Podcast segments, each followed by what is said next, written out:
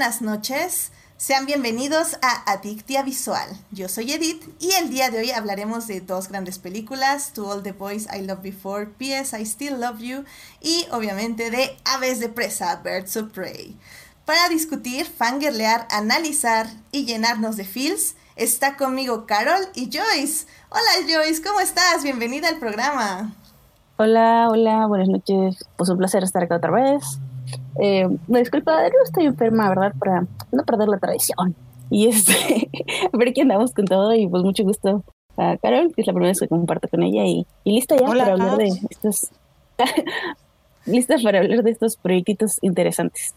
Yay, sí, pues sí, por, por primera vez en este podcast está Carol, que tengo que decir que soy muy, muy, muy fan de su podcast y la verdad estoy muy feliz de que haya aceptado esta invitación, así que bienvenida a Adictia Visual. ¿Qué pasó? Yo igual estoy muy emocionada porque por fin voy a hablar de Birds of Prey y voy a fangirlear con gente que también ama fangirlear con todos los feels. Claramente. Oh my god, feels check. everywhere. check, check, check.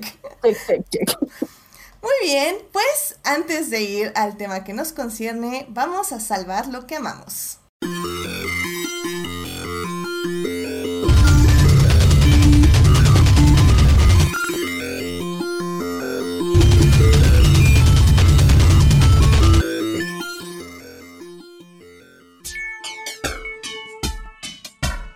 Pues como saben, cada semana tratamos de salvar lo que amamos, es decir, un momento de la semana que nos haya traído mucha felicidad en medio de estas terribles y tristes noticias. Pero bueno, Joyce, pues, ¿qué te gustaría compartir con nosotros? Me encantaría compartirles, bueno, una noticia como con una parte A y una parte B, que es que mi mi grupo favorito de K-pop va a sacar unas, unas portadas maravillosas que no voy a comprar porque cuestan muy caras traerlas de Corea, gracias, pero están bien bonitas.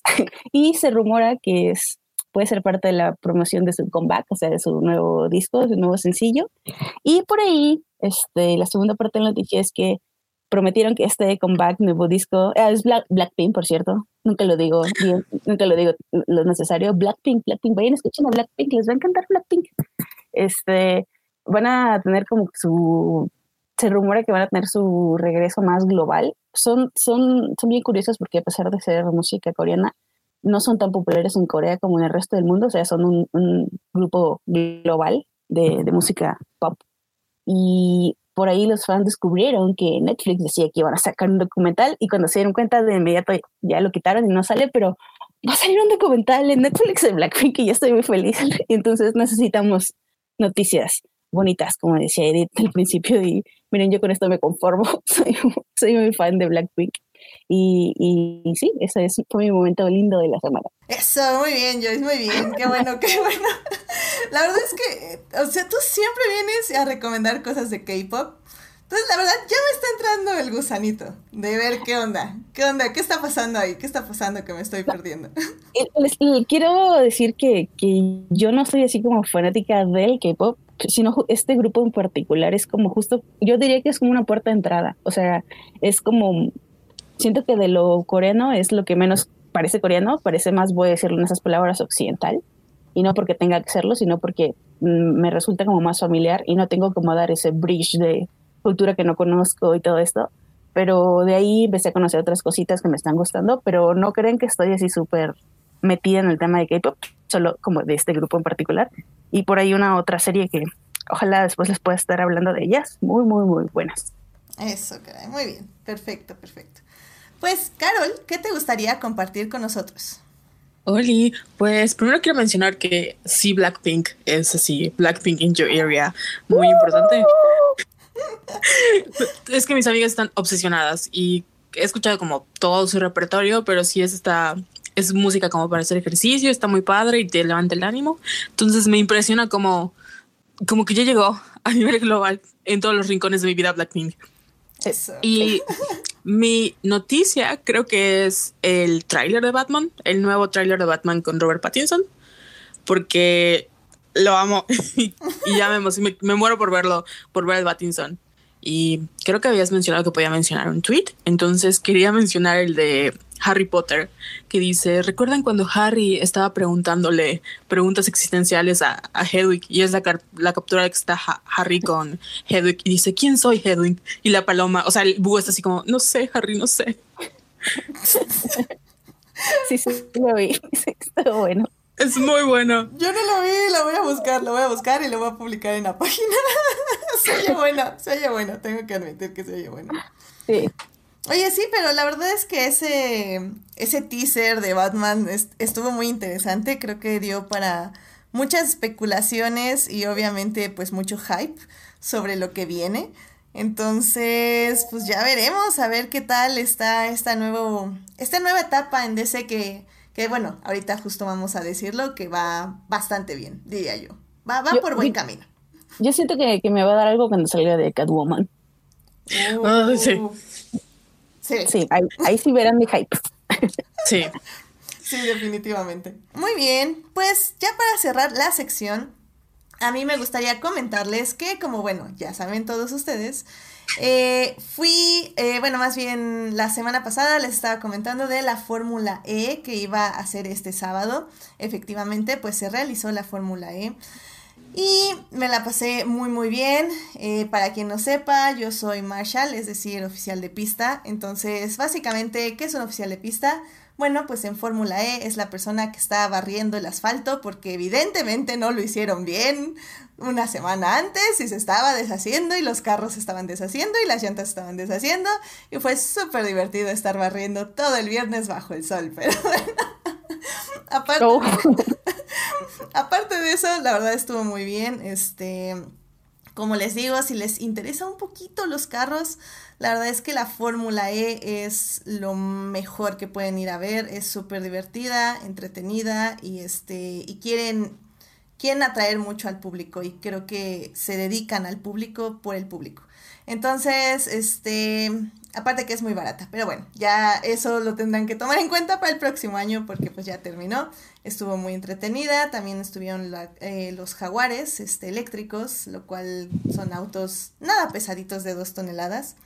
Eh, que verlos correr es muy, muy impresionante. Así que, ah, pues ese fue mi momento. Eh, como siempre, las carreras para mí son lo máximo y pues me alegra mucho haber tenido la oportunidad de ir este fin de semana. Muy bien, pues con esto nos podemos ir al tema que nos concierne, así que vámonos a hablar de cine.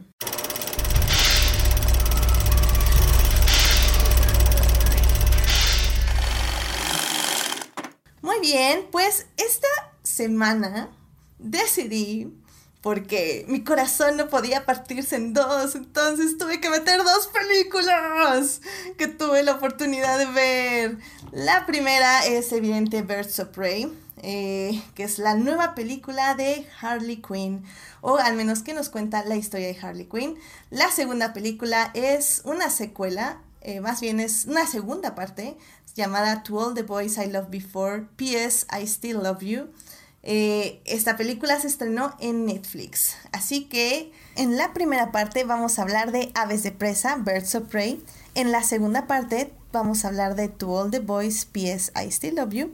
Y en la tercera parte vamos a hablar de lo femenino en el género de acción y en el género romántico. Así que vamos a hablar de la primera parte. It is not a donut hole but a smaller donut with its own hole. And donut is not hole at all. Lo que aquí me parece bastante interesante de haber puesto estas dos películas, porque bueno, para mí era un poco complicado, porque dije, bueno, es que cómo, cómo voy a juntar estas dos películas y parece ser que son géneros completamente apartes, pero que aún así abarcan tantas, mm, ¿cómo se llamarán? Facetas de lo femenino en la, en este caso en la televisión y en el cine, porque digo, al final del día sí, la de To All the Boys I Loved Before es una, es una película, pero al ponerse en Netflix podemos discutir que no fue de cine, entre comillas, aunque esa es otra discusión que nos podemos agarrar a golpes luego.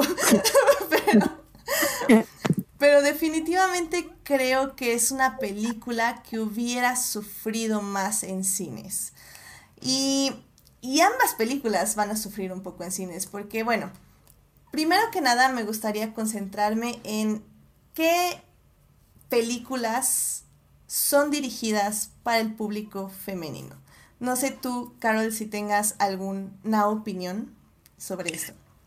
¿Sobre las películas que en general se hacen para mujeres? Exactamente. Ok. Creo que en general tenemos la idea de que se hacen como las rom-coms, ¿no? Pero ahí está lo tricky, porque dentro de las comedias románticas hay como una subcategoría de chick flicks, que son películas que son vendidas y comercializadas para mujeres. Lo más tricky es que estas películas, a pesar de que son historias de mujeres y están protagonizadas por mujeres, muchas veces no están ni siquiera dirigidas por mujeres o escritas por mujeres.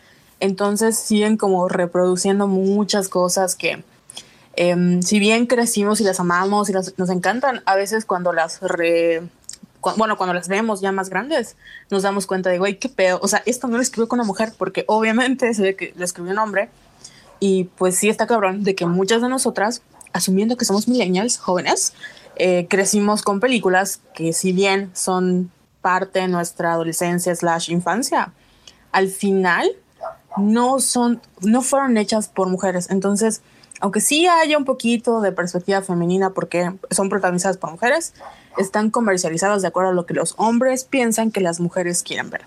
Exactamente, sí, y creo que eso ha sido siempre lo más complicado de, sobre todo de entender cómo funciona lo femenino. De, de hecho, justamente también este fin de semana fui a ver la nueva película de Guy Ritchie, la de Los Caballeros. Este.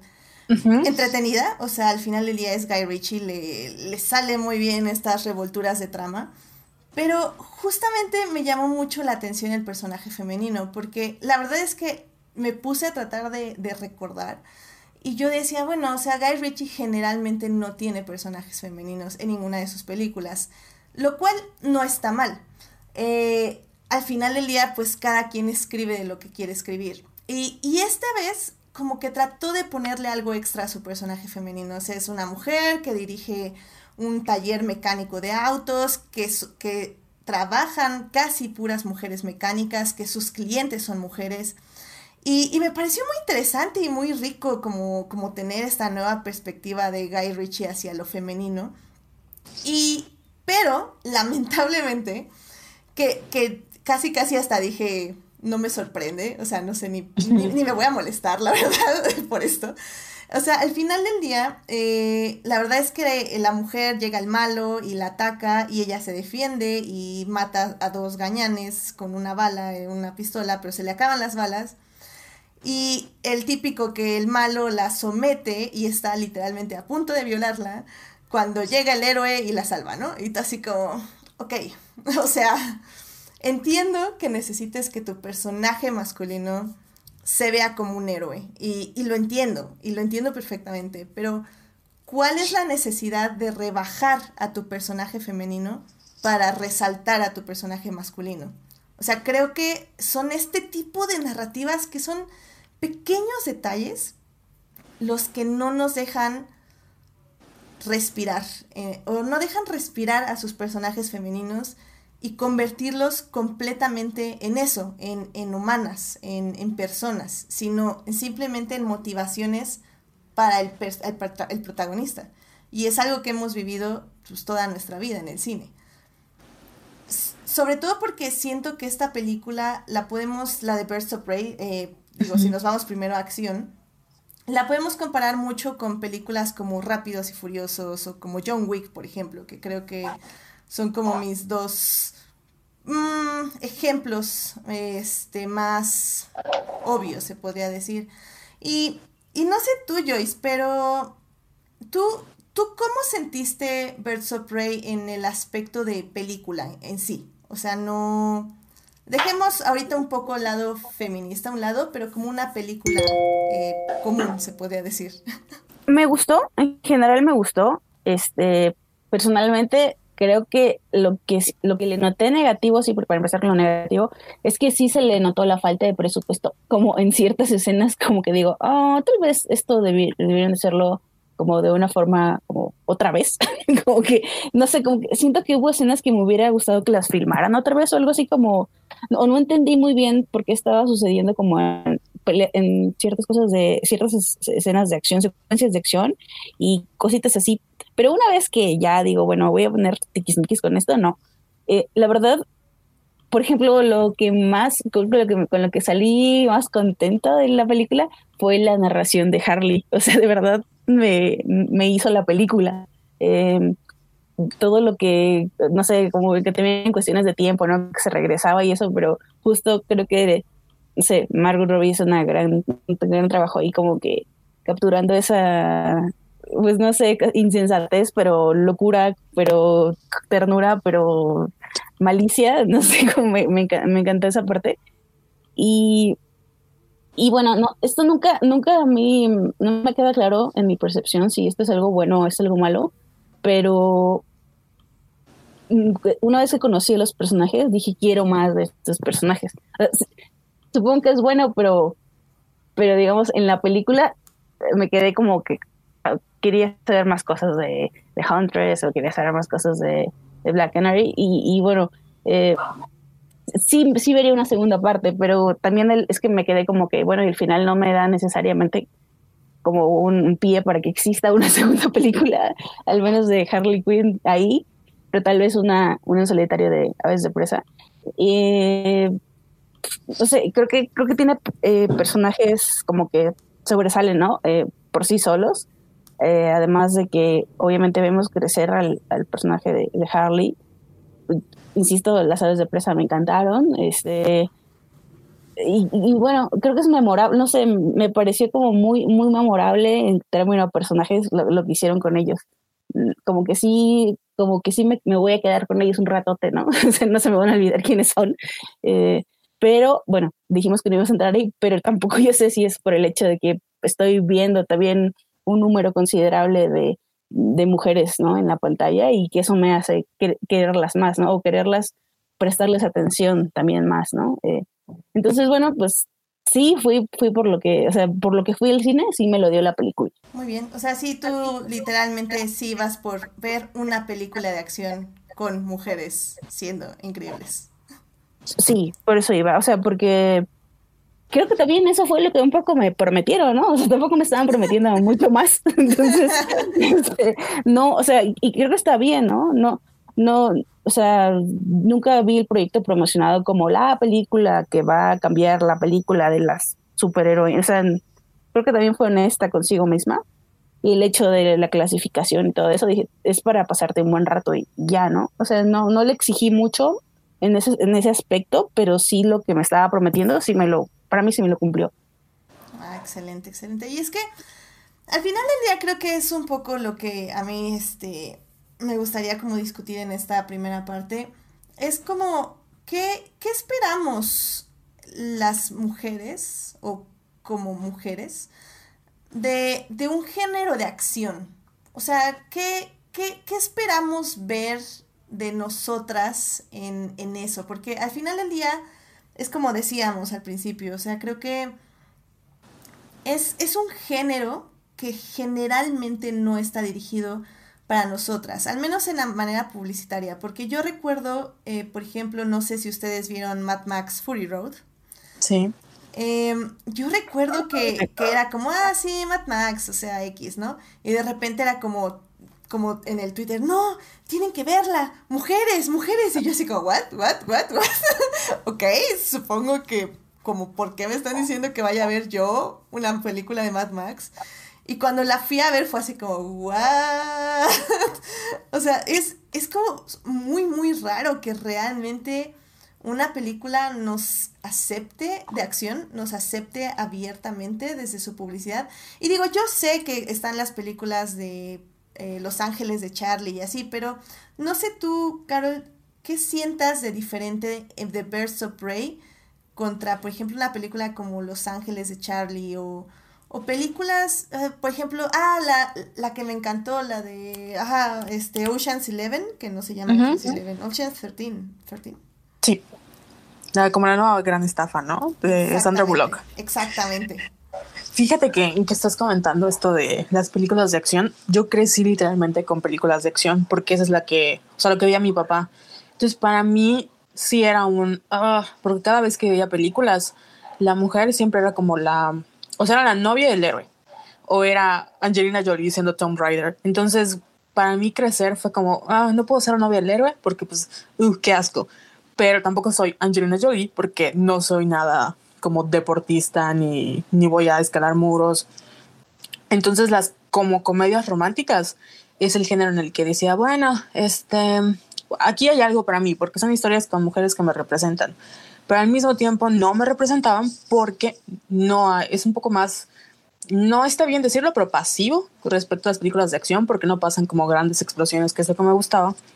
Y una de las cosas que siento que cuando vi Birds of Prey, que yo igual fui con, o sea, no tenía expectativas, porque yo soy muy fan de DC, pero no, como que no espero nada, porque, pues DC al final que los quiero mucho y yo siempre voy a darle mis pesitos, pero pues no espero mucho por cuestiones de los estudios, de que nos han demostrado que cuando no respetan las visiones de, por ejemplo, Patty Jenkins o de por sí los críticos siempre van a destrozar las películas porque hay esta comparación con Marvel. Retuitear con comentario por dos. ¿Cómo? Ah, sí. Entonces, siempre, o sea, cuando fui al cine no tenía como expectativas más que voy a ver la película por Margot Robbie, porque quiero ver a, Black Canary, porque quiero ver la ropa y quiero ver qué va a hacer Katy Young. Y sobre todo la, el guion que fue de esta chica que hizo Bumblebee. Y quería ver qué iban a proponer, ¿no? Y estaba súper fascinada porque de todas las críticas que leí, que eran como, es que no tiene coherencia, es que no se entiende, es que los personajes masculinos son planos, es que mm, al final, o sea, no es la película de Birds of Prey, es de Harley Quinn. Se notaba que eran desde perspectivas masculinas porque yo no le vi ninguna falla. O sea, todas las cosas que se le critican creo que aplican en cualquier película X de Marvel y nadie tiene ningún problema con eso. Pero no vaya a ser una mujer haciendo una película de acción, haciendo personajes como Harley Quinn, que siempre ha sido la sidekick de el Joker, o la novia del Joker o personajes como Huntress que no todos tenemos como el imaginario si nunca viste una caricatura o nunca has leído un cómic o tienes a Arrow, o sea, no, no hay como un margen para, por ejemplo, niñas. Y algo que me decepcionó muchísimo es que a pesar de que es una película que estaba como comercializada como, eh, bueno, R o acá como solo para adultos, creo que es una película que le hubieran gustado mucho a las niñas. O sea, yo sí hubiera llevado a mi sobrina a ver Birds of Prey porque también tenemos esta idea de que las mujeres o las niñas no nos gustan las cosas como grotescas. Y la película no me pareció para nada grotesca. O sea, sí había momentos que decía, wow, pero era como, uh, qué padre, rómpelo más, ¿no? De, hecho, a mí me pareció muy violenta. O sea, ¿sí? Sí, o sea, creo que yo no esperaba tanta violencia. O sea, en el momento que Harley le rompe las piernas a este cuate. Oh, dije, wow, wow, wow, wow. ah, bueno, ah, ah este tipo de violencia es la que voy a ver. Ah, ok, ok, ok. o sea, a mí se me hizo muy violenta. No digo que como tan violenta como para que este las niñas no la vean. No, no, no. O sea, bueno, o de una edad pequeña, como quien diría. Tal vez de 13 en adelante, creo que no hay absolutamente ningún problema. Más abajo yo creo que sí, cualquier niño o niña, este, yo creo que no se la pondría porque sí es un poco violenta y sí trata también de algo complejo, que es justamente eh, la depresión de la falta de, mm, ah, de propósito en la vida, ¿no? Y creo que eso es como complicado también un poco para niños en sí y niñas. Sí, de hecho me gustó mucho el, como la idea, o sea, al final no sé si porque la vi justamente cuando acababa de renunciar, pero fue como la relación tóxica de Harley y el hecho de que ella esté buscando eh, no ser la novia del Joker y como dejar esta protección de un hombre muy poderoso y el decir, si yo no tengo este vato, todos me pueden matar. Y luego ella decir, no, pues, ¿sabes qué? Yo soy Harley Quinn y estoy loca y deberías tenerme miedo a mí. Fue muy revelador. No sé a ustedes qué les haya parecido, pero para mí fue como, oh, bravo, Harley, adelante. No, es, es, un momento importantísimo en el personaje de Harley Quinn, ya sea cómics o, o cualquier hay, representación cinematográfica, bueno, en pantalla. Y, ay, no sé, estoy, bueno, voy a sacar un tema paralelo, pero por ejemplo, es en esas cosas en las que yo me enojo mucho con DC, porque por un lado, bueno, creo que más bien es la culpa total de DC y que Margot, Margot Robbie está haciendo, quiere contar esta historia eh, de, de, la Harley Quinn desapegada de, de Joker. Y por otro lado, el, en los cómics nos acaban de aplicar un gran no homo para, para, Harley Quinn en, su cómic con Poison Ivy. Eh, una cosa horrible que dices, bueno, entiendo, claro que entiendo a, esta, a esta actriz y productora peleando por contar su Harvey, su Harvey, su Harley, este, eh, lo entiendo perfectamente y, y no sé, es, o sea, creo que además es una manera muy, o sea, es, un personaje como muy atinado para contar también este tipo de, de, relación tóxica, ¿no? O sea, además que, bueno, odio, odio así, he conocido tipos que dicen, yo soy Joker y sé mi Harley, cállate, o sea, ¿cómo que te pasa? O sea, eso no se ser aspiracional jamás. Este, pero bueno, este, qué bueno, qué bueno que, me encanta que esta película sea tan, pues no sé, tan directa, tan al respecto, ¿no? Que esto, eso no está bien y que además, digo, o sea, no, no está bien en la vida real que una, relación así y que por supuesto era parte del personaje, ¿no? Porque por supuesto vas a tener una relación así con alguien como Joker, ¿no? O sea, claro que sí, claro que lo entiendo, que esto ha existido. Ahora, mm, estuvo ahí y ya no, canónicamente no es así. Entonces, a seguirle y, Harley, Harley es un gran personaje, o sea, que además de eso, de su relación con Joker, justamente no, no la va a seguir definiendo y es algo que, bueno, ya se da cuenta en la película y, y que podemos, podemos, no sé, esperar. Yo al menos, yo sí quiero seguir viendo películas de Harley Quinn, ¿no? Sí, digo, al contrario de, de lo que decías al inicio, yo, yo hice que no viste una secuela, yo vi completamente una secuela. Pero de ellas dos, siguiendo como, como equipo. Sí, sí. o sea, de las versus Freddy y de, Sí, yo, las vi de todas. O sea, al final del día, esto para mí hasta lo sentí como una trilogía, ¿sabes? O sea, la primera película, 100% introducción. La segunda película se reencuentra el equipo por X o Y y ya se forman y se identifican como una familia. Y la tercera película, Badasses Increíbles contra el Mundo. O sea, yo, yo lo vi completamente así. O sea, no, no lo, de hecho, no lo podía concebir de otra forma. Es que, sabes, yo creo que me fui mucho por, bueno, por los cómics y por lo que se ha estado comentando como en las entrevistas de que Margot Robbie sí quiere como a eh, Gotham City Sirens y obviamente con Poison Ivy. Entonces, como que en mi cabeza dije, bueno, a lo mejor ya no van a entrar los Birds of Prey o algo así, como que bueno, yo, yo siento que para allá van, pero no sé, a lo mejor estoy mal. O sea, como que en la evolución también del personaje. O sea, claro, o sea, sí lo veo en, o sea, sí lo veo en historia, pues, pero, pero, no, lo, ves ya con el conocimiento del cómic y todo esto. sobre todo escuchar a, las entrevistas. Eso fue lo que me, porque les estaban preguntando como a también las otras actrices que, que, querían y quieren personajes más como de Birds of Prey, o sea, no ya como si llega Oráculo, no sé, bueno, como que ya siento que sí puede ver la película de Birds of Prey, que ya no involucre a, Harley Quinn. Bueno, por ahí, por ahí me fui yo, pero sí, o sea, sí, sí lo veo posible, pero, pero pues no sé, o sea, ya, no sé, DC, no, no entiendo, no entiendo a DC, entonces. ahí, ahí lo que sea tu voluntad. Sí, I feel you. o sea, es como es ser, hoy de, esta semana leí un tweet que decía como ser fan de DC es así horrible porque no, o sea, no sabes, estás como a las expensas de lo que se les ocurra a Warner, de lo que se les ocurra a la casa, de los que se les ocurra a cualquier otra persona. Y creo que lo que a mí me encanta de esos personajes es que son muy ricos, en especial el universo de Batman. O sea, tiene personajes padrísimos, pero nos seguimos enfocando que en Batman, que en Joker, que, ajá, Batman y Joker, que es lo que vende. Entonces, creo que lo que a mí me gustó más, y es lo que vi exactamente como un, tal vez no sé si una trilogía o una secuela, pero sí vi como estas son las bases para DC, para definir de que tiene muchos personajes que puede hacer en versiones pero muy creativas. Porque si intenta hacer la fórmula de voy a hacer la misma película una y otra vez, eh, con tal de que venda, con que funcione, creo que él ya probó que no, o sea, no, no puede pasar eso. Tiene que buscar como que cada uno de sus personajes tenga como que su propia narrativa, su propia estructura, su propio feeling. Tal vez Harley Quinn es esta y las Birds of Prey son un poco más comedia o son un poco más acción. Y la verdad es que sí estoy emocionada. Ojalá, ojalá DC no desperdicie esta oportunidad. Sí, y es que, bueno, creo que esto ya podemos dejarlo más para la tercera parte. Digo, porque querido público, no lo tienen que saber ustedes, pero perdí básicamente todas mis notas que tenía de este programa. Sí, este programa está oficialmente eh, maldito. pero, pero van a ver que no, porque las invitadas son increíbles. Yo sé que vamos a salir adelante. Aquí hay, hay varios problemas eh, que tenemos que tener en cuenta. Una es que a la película no le ha ido tan bien como quisieran este, algunos.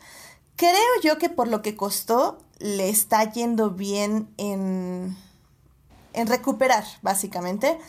Pero en el aspecto de, de, de tamaño de, eh, de lo que quieren ganar los estudios ahora con las películas de millones y millones de dólares, no es una película que le esté viendo bien. O sea, no sé, no le esté yendo bien. Y, y creo que eso puede, evidentemente, perjudicar sobre todo el, el, futuro de, no digamos una secuela, sino otras historias similares. ¿Ustedes por qué creen, este, Carol, que, que pasó este fenómeno con Birds of Prey? Yo creo que en general pasa con todas las producciones de mujeres que tenga que ver con cómics. Tal vez no pasó con La Mujer Maravilla o con, con Wonder Woman, con Capitana Marvel, porque son personajes que ya conocíamos o no sé, son como grandes. Pero Birds of Prey o Harley Quinn o igual, según había problemas de marketing, yo creo que es como este fandom tóxico que a veces aparece de que, por ejemplo, si yo me hubiera quedado con las reviews de que no era una buena película, no lo hubiera visto. Pero yo la vi y vi otra película de lo que me estaban diciendo. A mí no me molestó ni las señas del tiempo que supuestamente eran como muy vagas o que no se entendía.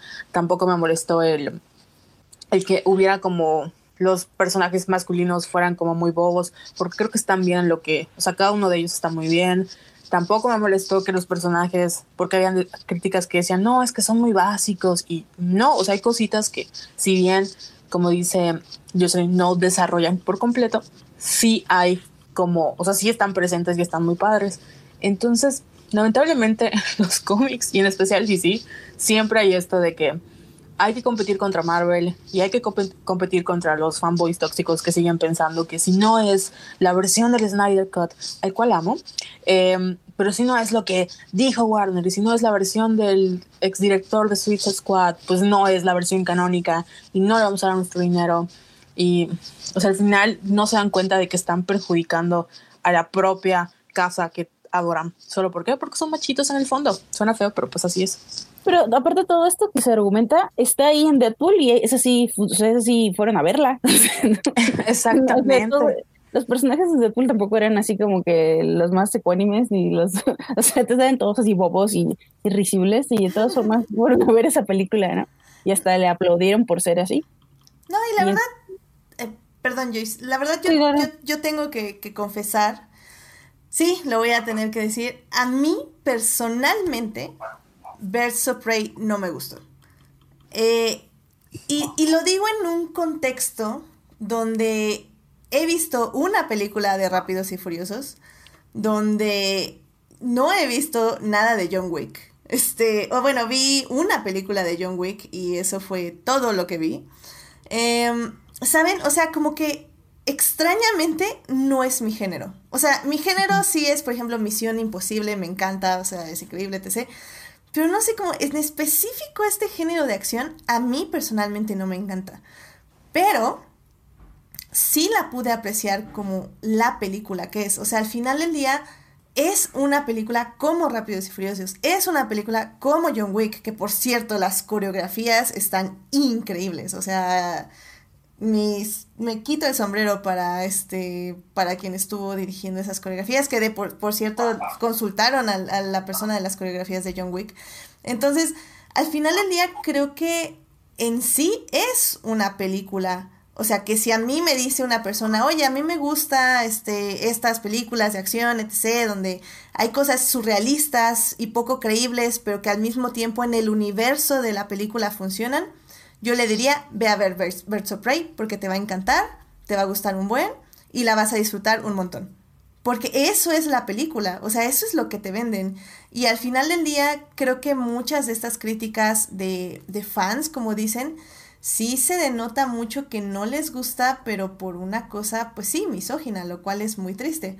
Porque al final del día creo que hasta la crítica ha sido muy, este, benevolente con la película. O sea, la, a la crítica en sí sí le gustó y la disfrutó mucho.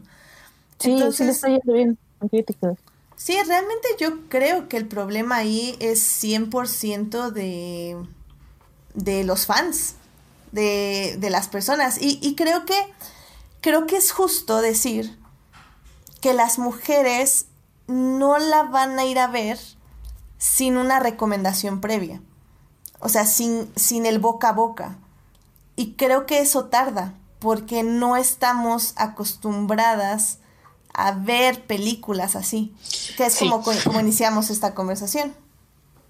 Sí, que es lo, o sea, no, no es que sea triste, pero sí es, te lo digo, yo crecí con películas de acción y, o sea, hay películas muy icónicas y, y el hecho de que a veces pensemos que las mujeres no les gustan es porque no están, o sea, no están construidas o están pensadas para que nosotros las veamos.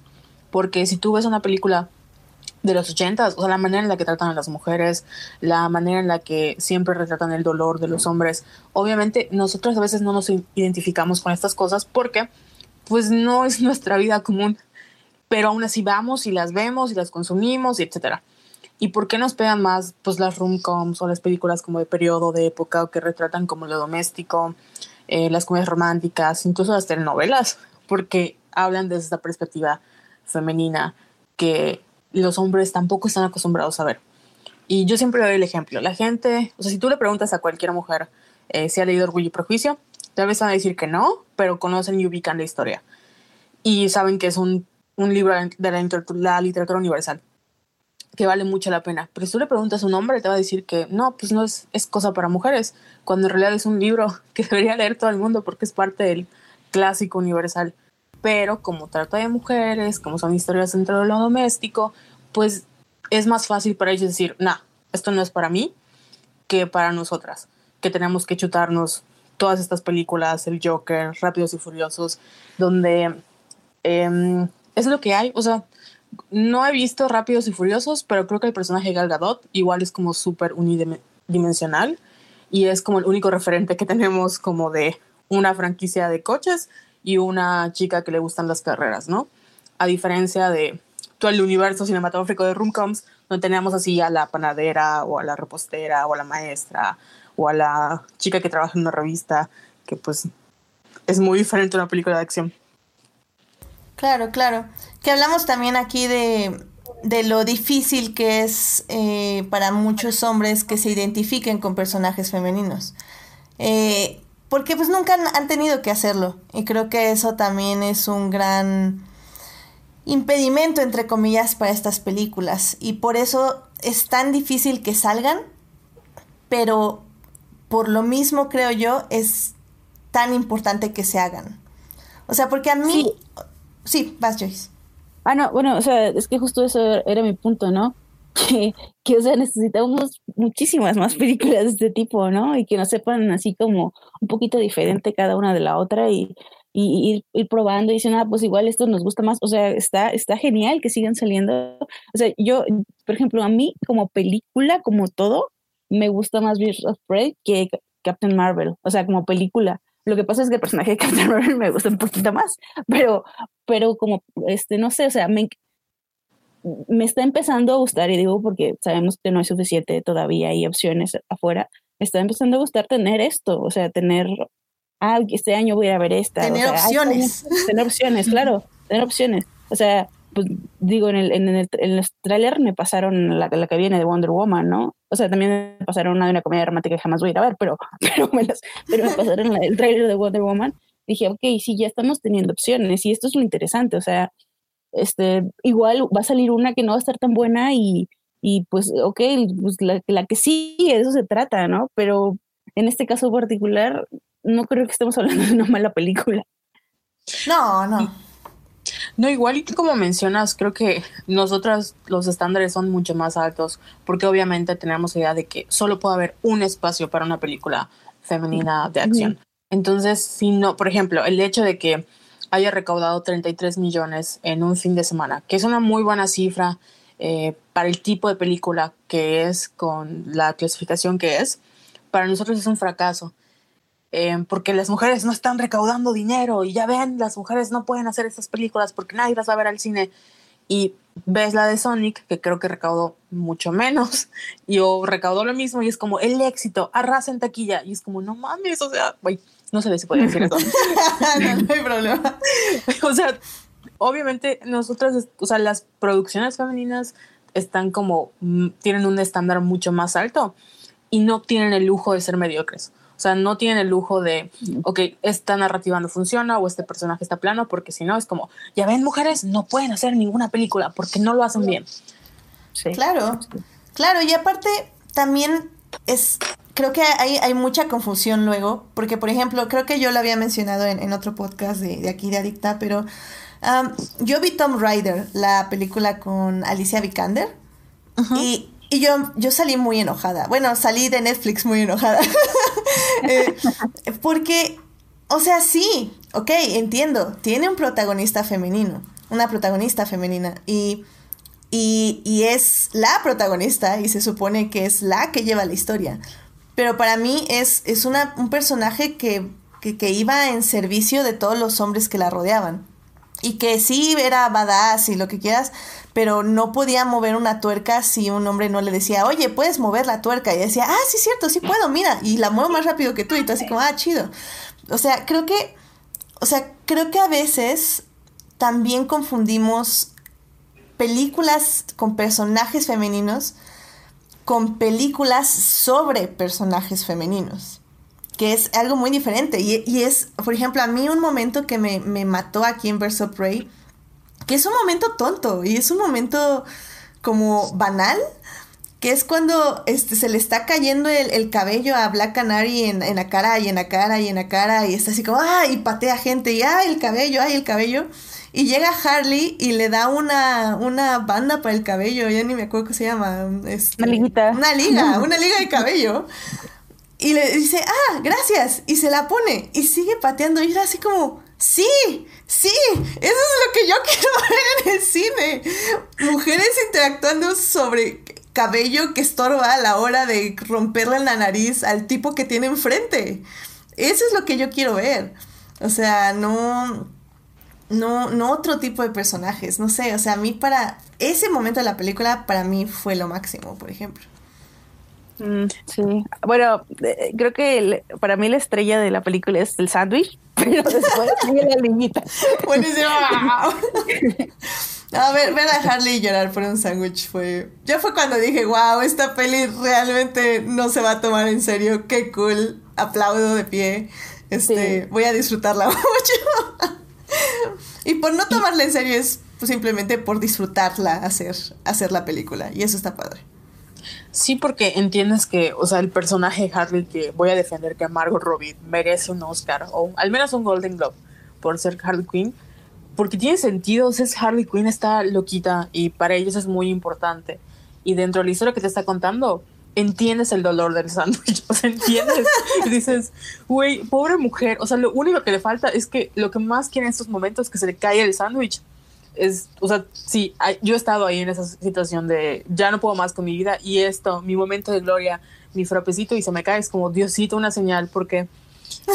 sí, ya sé. Sí, estuvo, estuvo muy bien el momento del sándwich, tengo que admitirlo.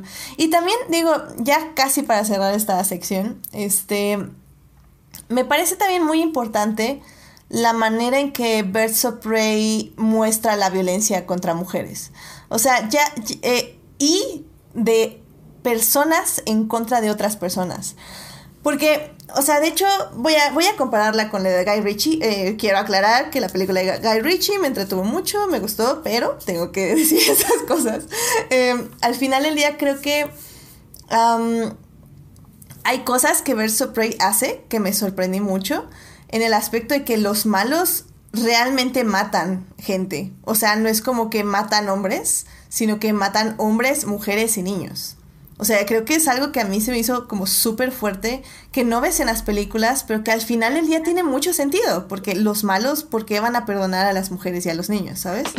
O sea, eh, ahora sí que nadie se salva y creo que, creo que eso me pareció como súper feo, pero muy bien.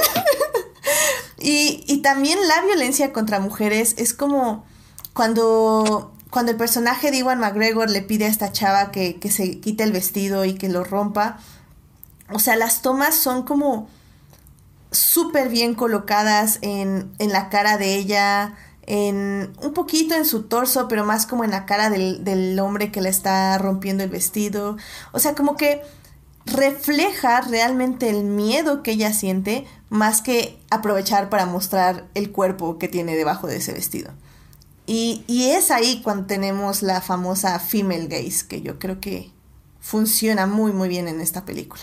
Sí, creo que también uno de, mis momentos favoritos fue en esa escena que enfocaron a Black Canary y ella está como llorando de la impotencia porque sabe que no puede hacer nada. Y pues desgraciadamente vivimos en un mundo que funciona así.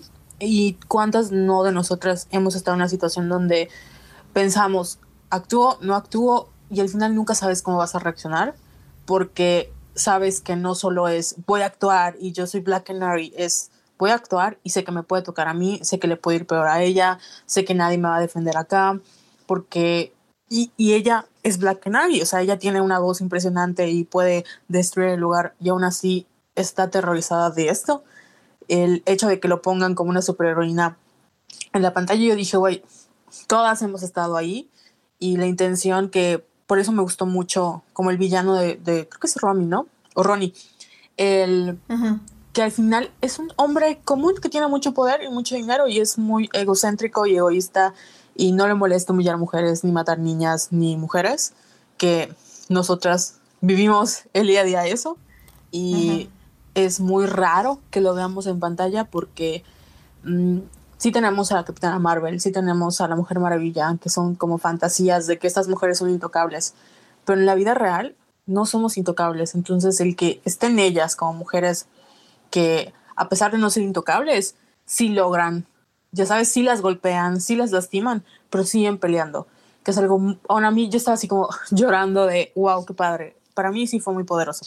Sí, yo, yo creo igual, o sea, como digo, tal vez como, y digo, sé que suena contradictorio, puede sonar contradictorio, pero como película tal vez no me encantó, pero la verdad es que tiene todos estos momentos y estos mensajes ahí adentro que la verdad, o sea, yo agradecí muchísimo. Y como dicen, al final del día quiero ver más películas así, porque aunque no sean mi género y nada, o sea, creo que dan un punto de vista muy fresco sobre sobre lo que se vive como una completa experiencia femenina y eso creo que es muy importante para pues por siempre, o sea, siempre lo ha sido importante y creo que es más importante aún hoy en día. Pero bueno, pasamos de una película de género de acción, que no es para niñas, comillas, comillas, eh, a un género que es universalmente aceptado para personas femeninas. Así que vamos a hablar en la segunda parte de To All the Boys I Loved Before.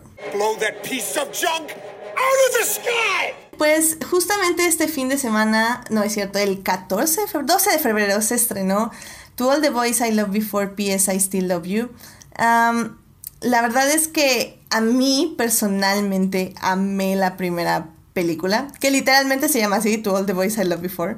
Eh, y y la verdad tenía muchísimas ganas de ver esta segunda película. Me, me, entristeció un poco que fuera dirigida por un director, no por la misma directora de la primera película, porque sí pensaba yo que, que pues sí, o sea, estas películas siempre tener una perspectiva femenina es mucho mejor y ya lo hablaremos de ello, pero, pero híjole, a mí me funcionó muchísimo. Creo que el director lo hizo muy, muy bien.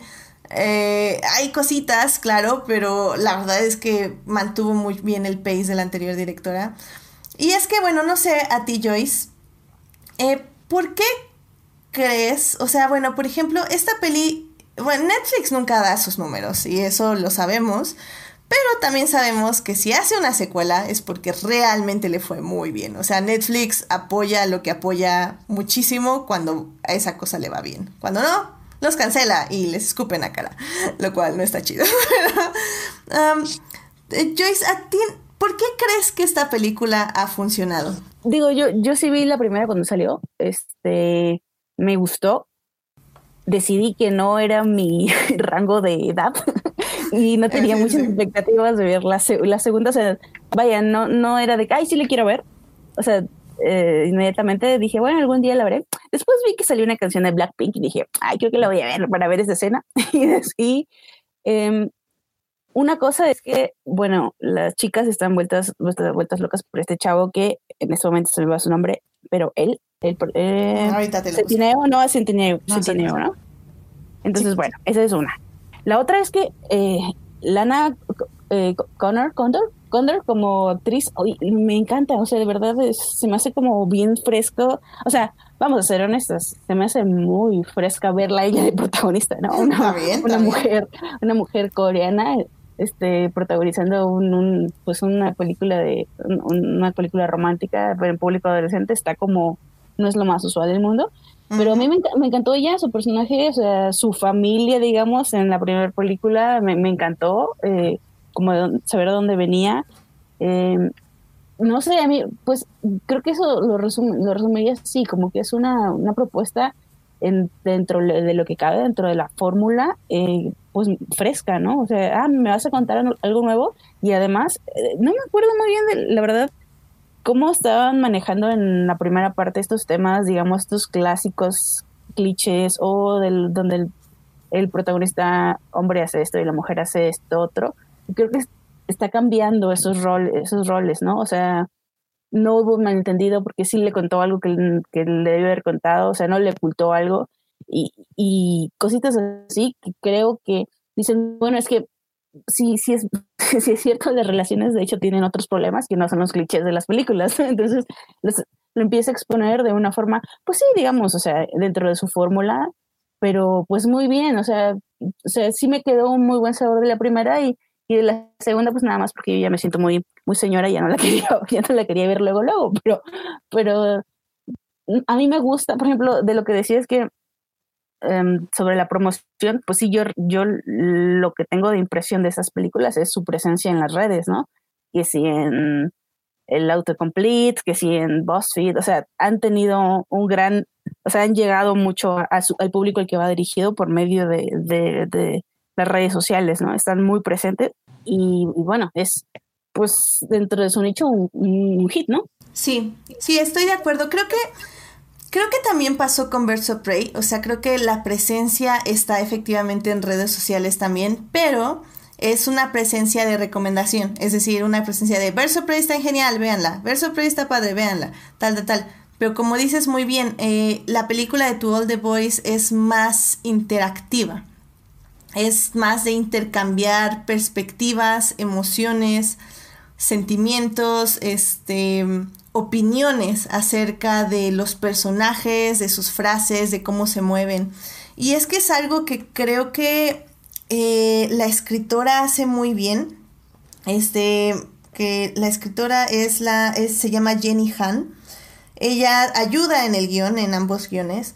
Y creo que una sí, estoy completamente de acuerdo contigo. Al final del día, la decisión y la lucha que ella hizo porque eh, Lara Jean, la protagonista, fuera de origen, bueno, de rasgos asiáticos, era algo que ella quería, o sea, y que defendió todo el tiempo. Y, y que lo lograra y que eligieran a esta chica, o sea, tiene un carisma, o sea, realmente creo que todo cast irradia una emoción increíble. Y sí estoy de acuerdo, no es ya tan bien de mi edad la película, o no está dirigida a mí exactamente, pero aún así la energía que tiene, esa positividad dentro de las dudas y la tristeza y, al final del día una depresión se podría decir de, del hecho de ser adolescente y de, de, conocer el amor por primera vez y etc.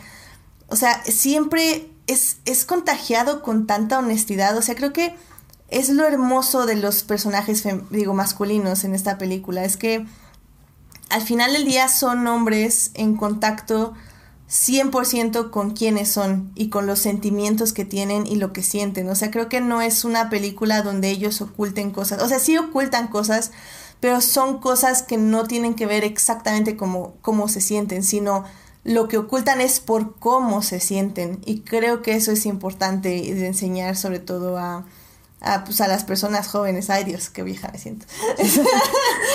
pero pero esta película, sobre todo la segunda parte, para mí es muchísimo más importante que la primera. La primera me, mata, o sea, la estaba viendo ahorita a la hora de comer y, me, estaba yo muriendo de, amor. Pero la, la, segunda me gusta mucho porque mete otros temas, mete un, un pequeño vistazo a lo que es la amistad y cómo la amistad eh, entre mujeres evoluciona y cómo puedes puedes alejarte de una persona, pero al mismo tiempo seguirla queriendo. Y, híjole, a mí, o sea, yo, yo cuando fue esa escena del árbol con las dos, o sea, no, no, ah, yo, yo lo perdí. Yo lo perdí, la verdad. Este, Carol, no sé a ti qué tal te pareció esta película. Ay, igual.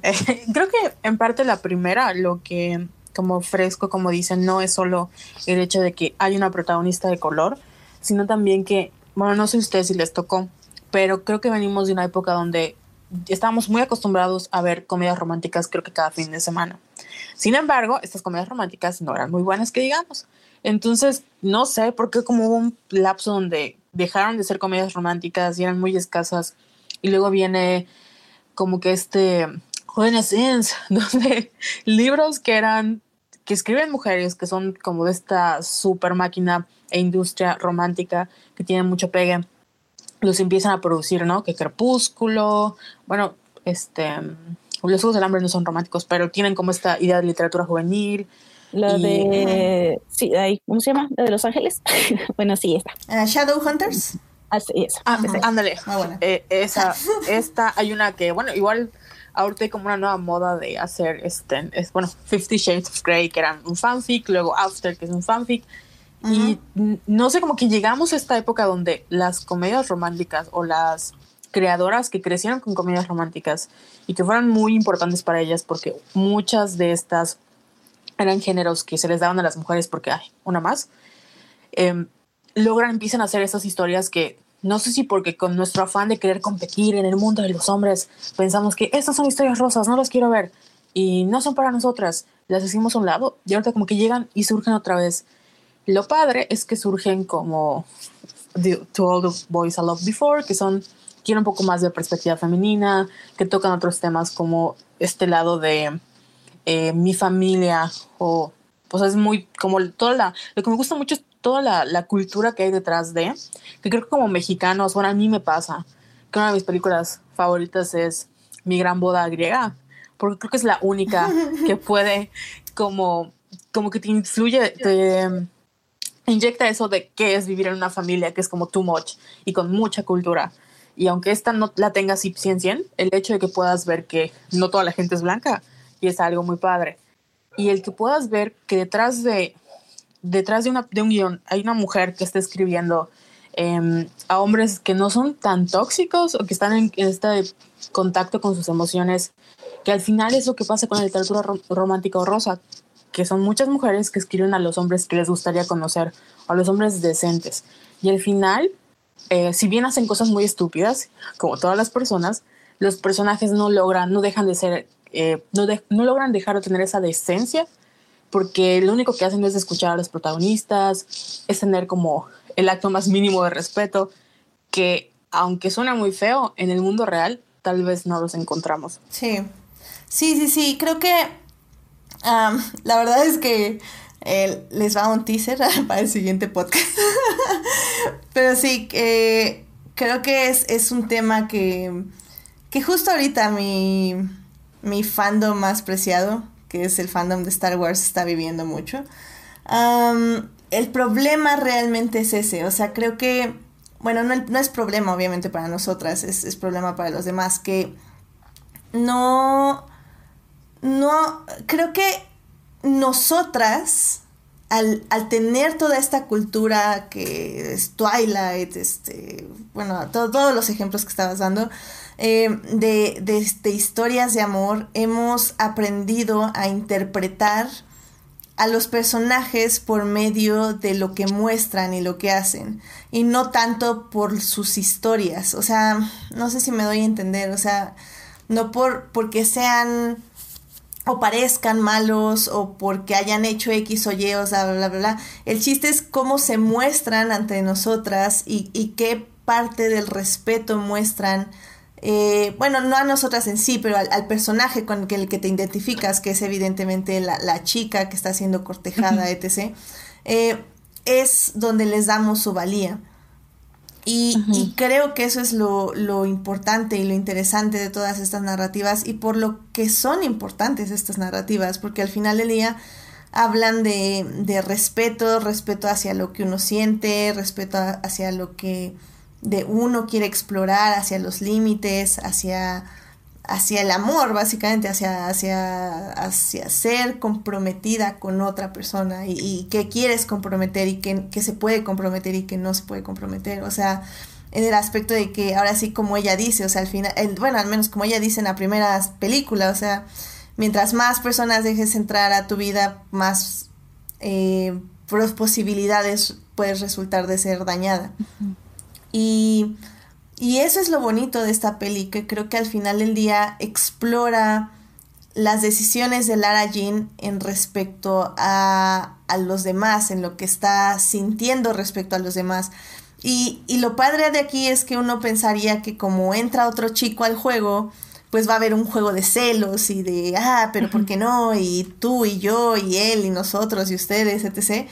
Y no, realmente es ella eh, viendo qué siente por cada uno de ellos, eh, explorando qué quiere, explorando qué quiere de, su novio, qué quiere de la otra persona. Y, ambos personajes están, eh, pues cada quien reflexionando en también qué quieren ellos de la vida.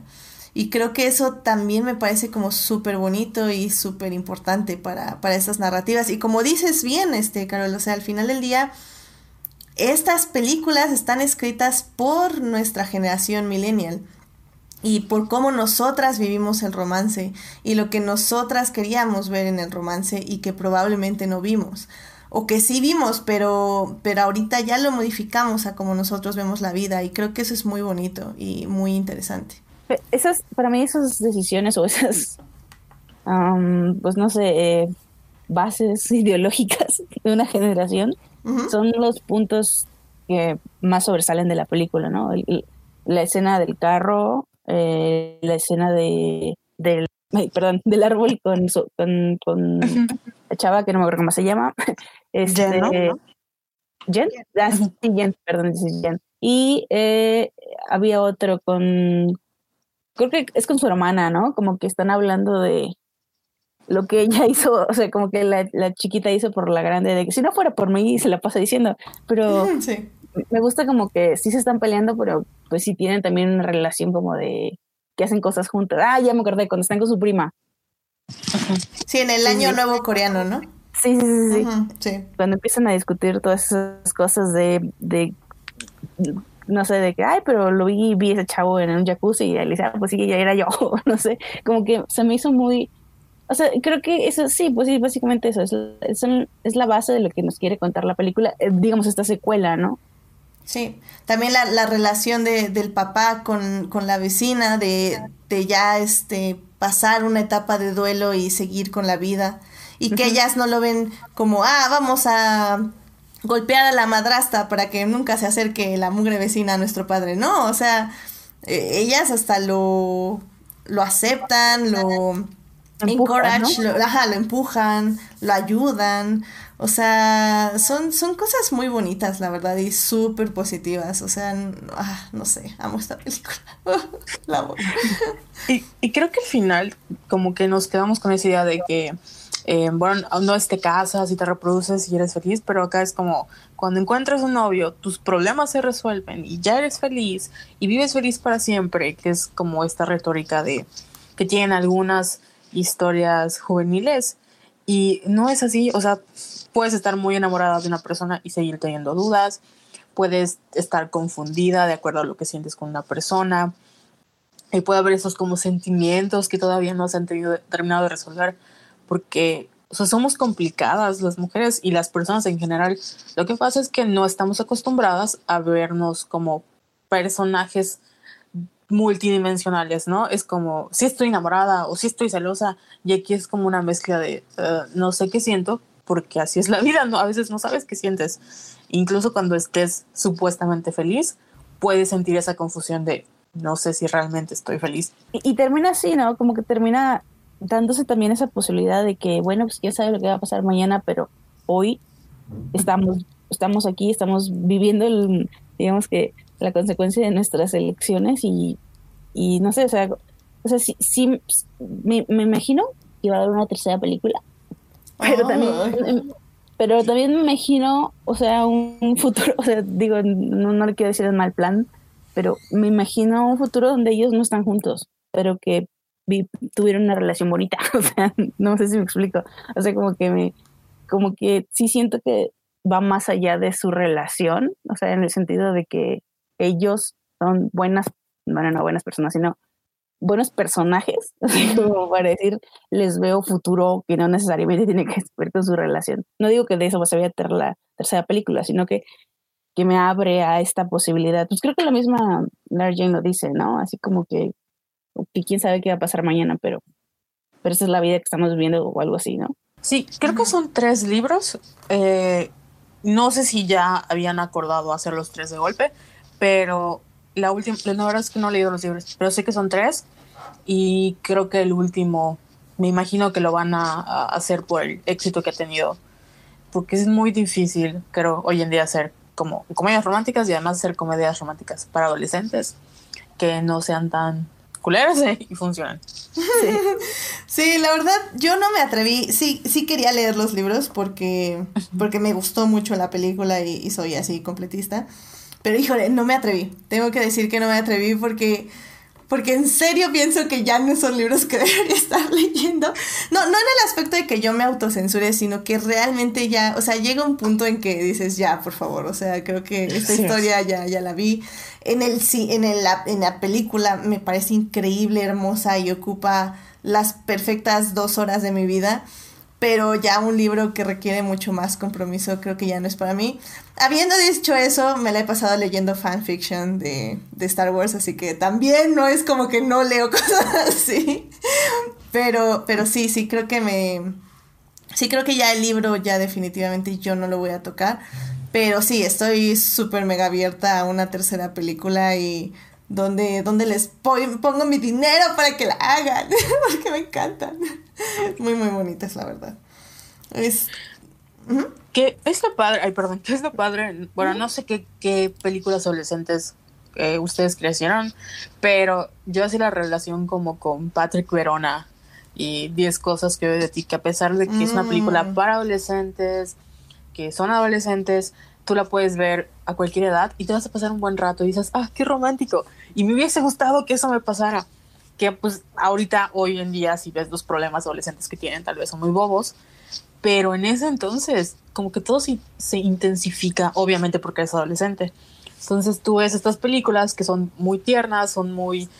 O sea, si los problemas los entiendes porque es de acuerdo a su contexto, y al mismo tiempo es, oh, ojalá me hubiera pasado eso. Ojalá hubiera tenido un Peter Kavinsky, Kavinsky o un John Ambrose. Ambrose, Ambrose. Ambrose cuando tenía, tenía, no sé, 16, 17 años. Sí, definitivamente. Ah, y sí, efectivamente hay una tercera parte, se llama Always and Forever Lara, Jean. Este, entonces, pues sí, es, es completamente este probable de que haya una tercera parte. No, la verdad, eh, Netflix nunca comparte sus números, así que no sabemos cómo le está yendo. Al menos en Tumblr sé que le está yendo bien porque veo muchos GIFs. y el, hashtag creo que sí estaba muy usado, entonces pues a ver, a ver qué, qué le depara al futuro a Lara Jean y a este... Es, ay, es Peter. ¿Peter? Sí. Peter. Peter. Ah, Peter. Este, sí, definitivamente creo que, va a ser interesante verlos. Y, y bueno, pues ya con esto me gustaría pasar a la tercera y última parte para hablar de ambas películas.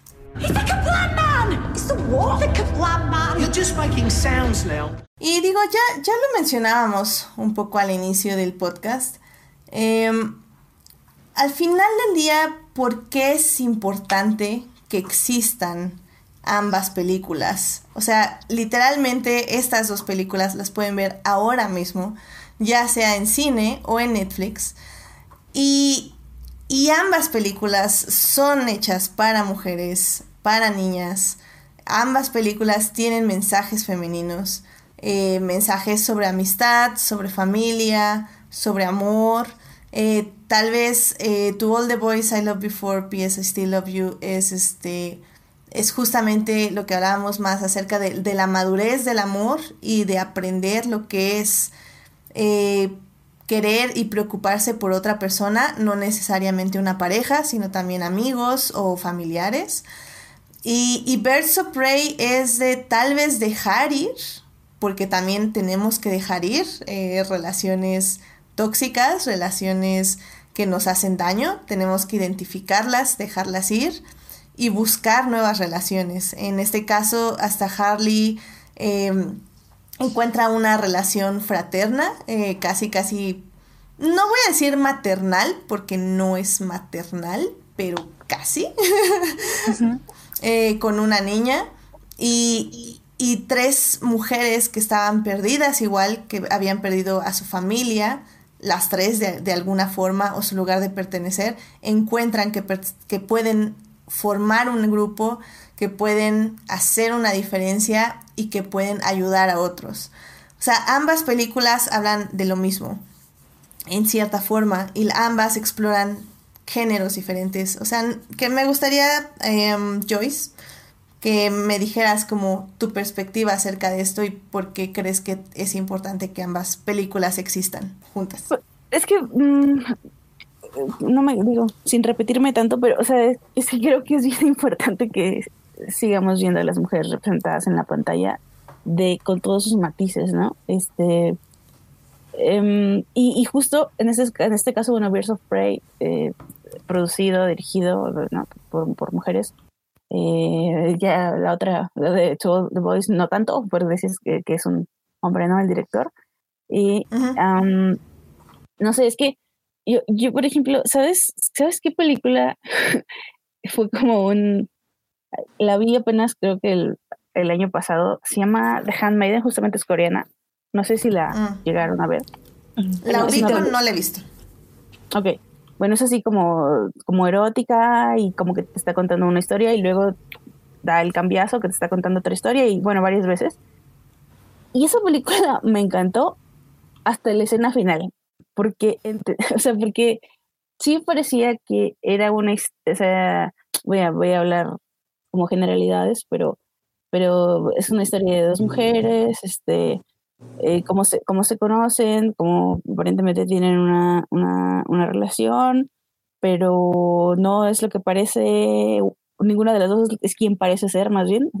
Y, y es un juego como de, de, de quién es quién, hasta un punto en el que de verdad yo sentí que me estaban contando una historia que, que yo como mujer quería escuchar, ¿no? O sea, de, de estas, estas mujeres en particular de un periodo histórico en, en Corea están sometidas a, a, un poder patriarcal, pero además, o sea, súper más terriblemente conservador como lo conocemos tal vez en Occidente, que además tiene una razón, digo, tiene un extra como de xenofobia por parte de un conflicto japonés-coreano. Es, es muy rica en ese sentido y dije, wow, wow, wow. Pero luego en la escena final vuelve a ver como una escena erótica que yo sentí absolutamente innecesaria.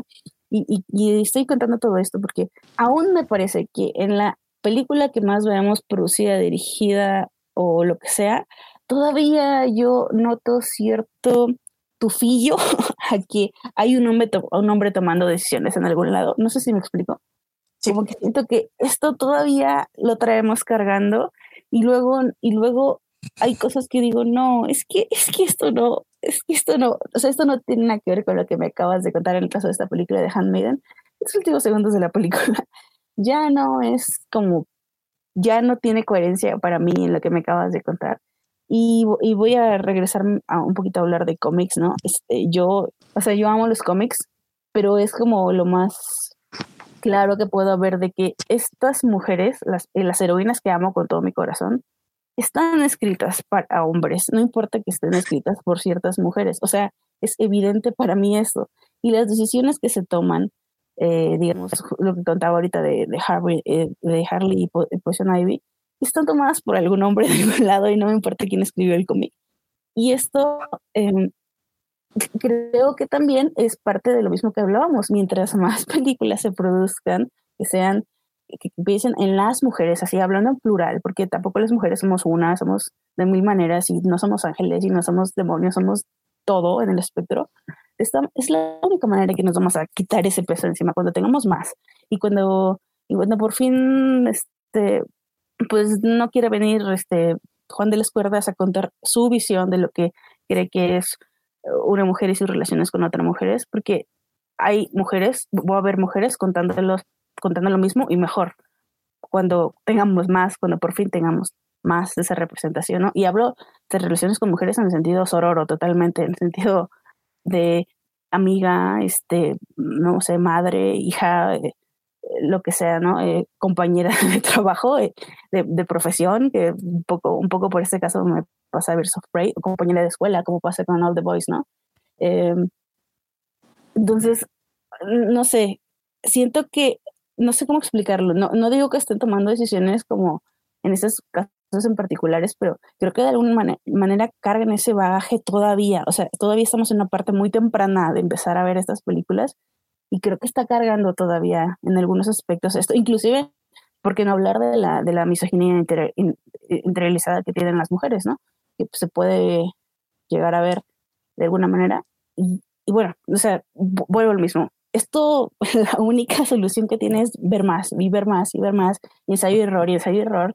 Y que digo, no tienen por qué ser todas errores, pero ni todas éxitos, sino ver más, ver más y más y más, vernos más. Claro, estoy, estoy completamente de acuerdo. Creo que, eh, o sea, creo que justo estos dos meses hemos tenido no un montón de películas, porque no es un montón. El año pasado creo que ya tuvimos más, pero al menos estos dos meses he visto tres películas que he dicho sí, sí, sí. O sea, vi Mujercitas, vi Birds of Prey y To All the Boys, que al final del día no son películas difíciles de encontrar. O sea, me, refiero a que son blockbusters eh, en algún sentido. Y que al final del día es eso, o sea, estoy viendo... Ah, bueno, y también vi justo este fin de semana la de... Ah, este, A Beautiful Day in the Neighbor. Esta película de, de Mr. Rogers de, con Tom Hanks. Y este... Y a la frega, o sea, neta... Neta, sí es literalmente llorar toda la mugre película. Porque al final del día es, dirigida por una mujer, esta película es dirigida por Marlene Heller. Y, y ella que dice, o sea, dice, ok, voy a, voy a hacer una película sobre Mr. Rogers, sobre cómo él, su visión de la vida influye en otros, pero la quiero contar en base a, al trauma emocional de un hombre y cómo este hombre trata ese trauma emocional en base a este a lo que le enseña este señor que ha tratado sus traumas emocionales de esta forma.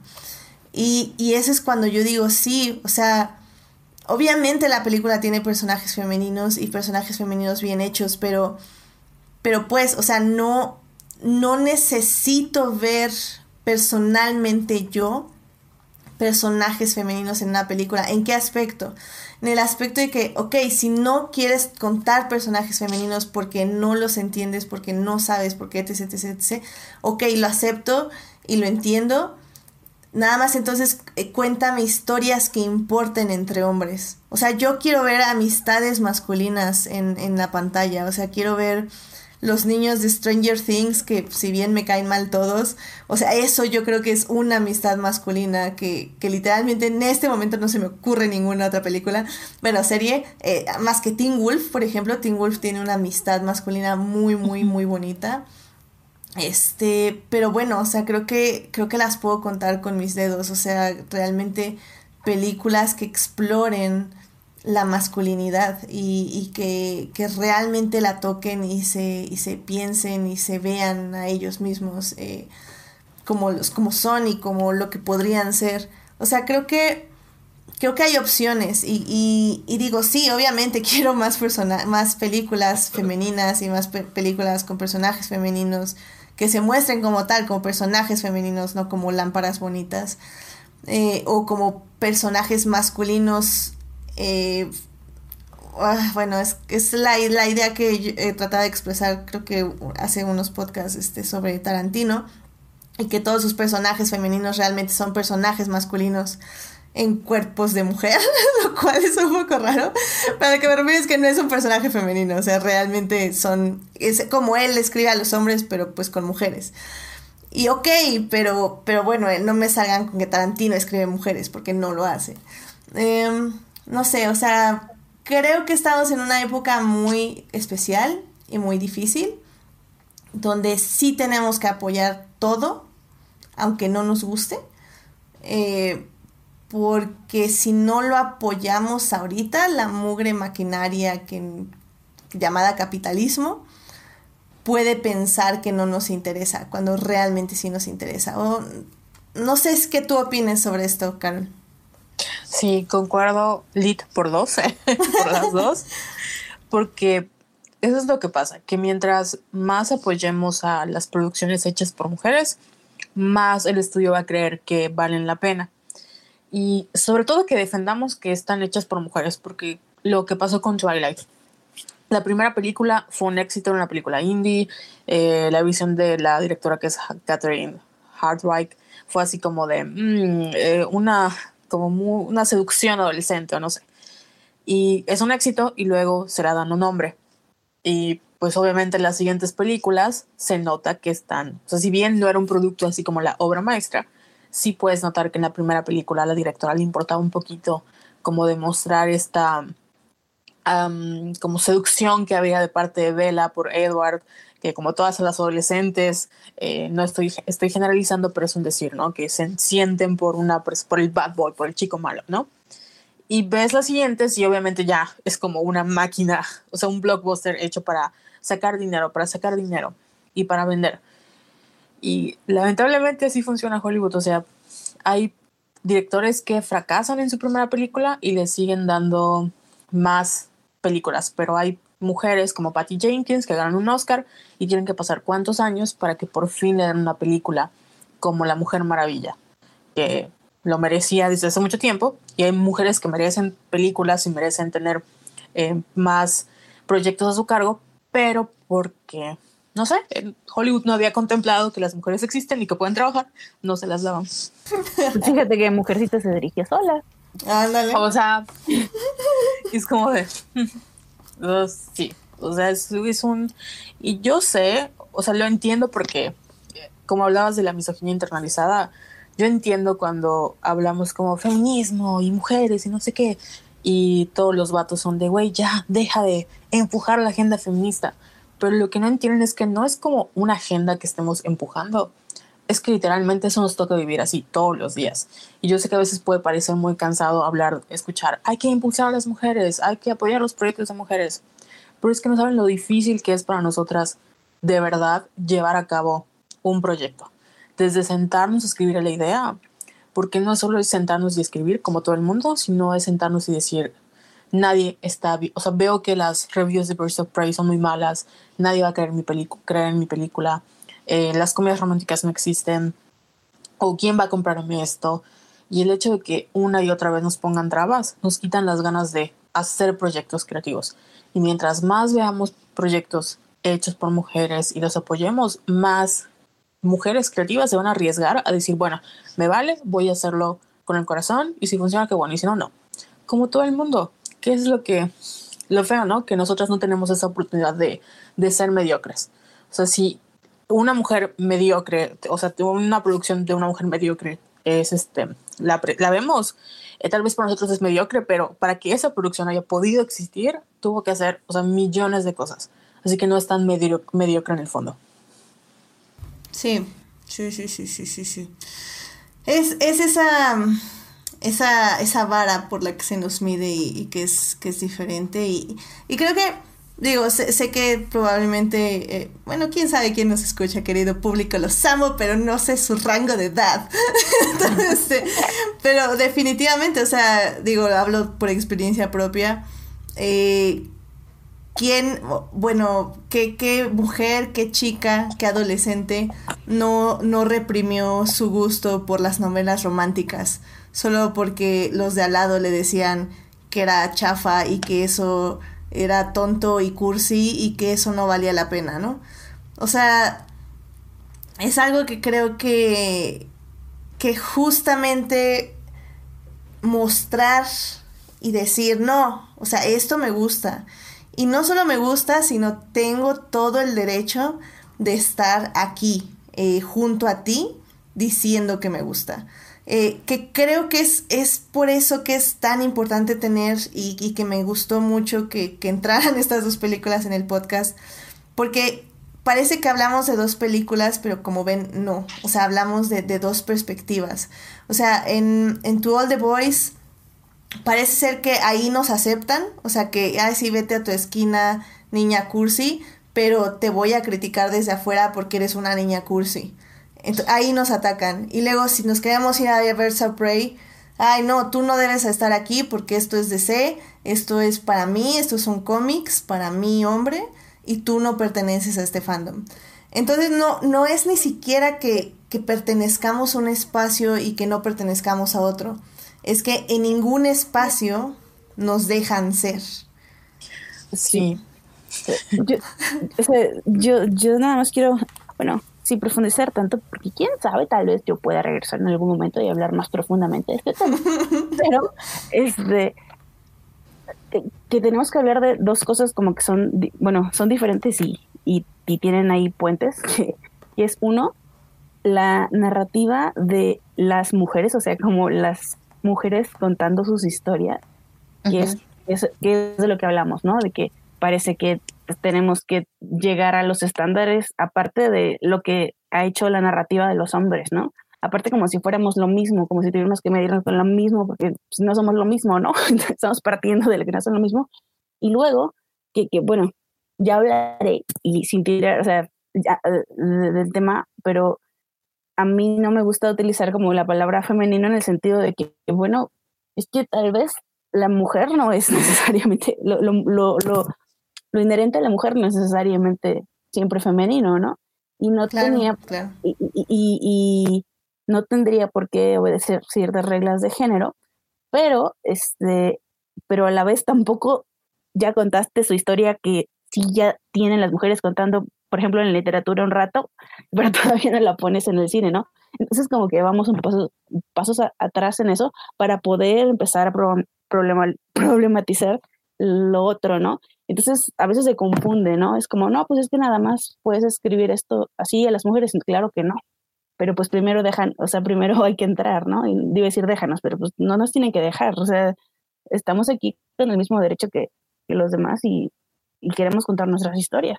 Claro. Sí, yo, bueno, no sé si sepan esto, eh, creo que no, para los nuevos escuchas. Yo, mi tesis es sobre fandom y es sobre supernatural.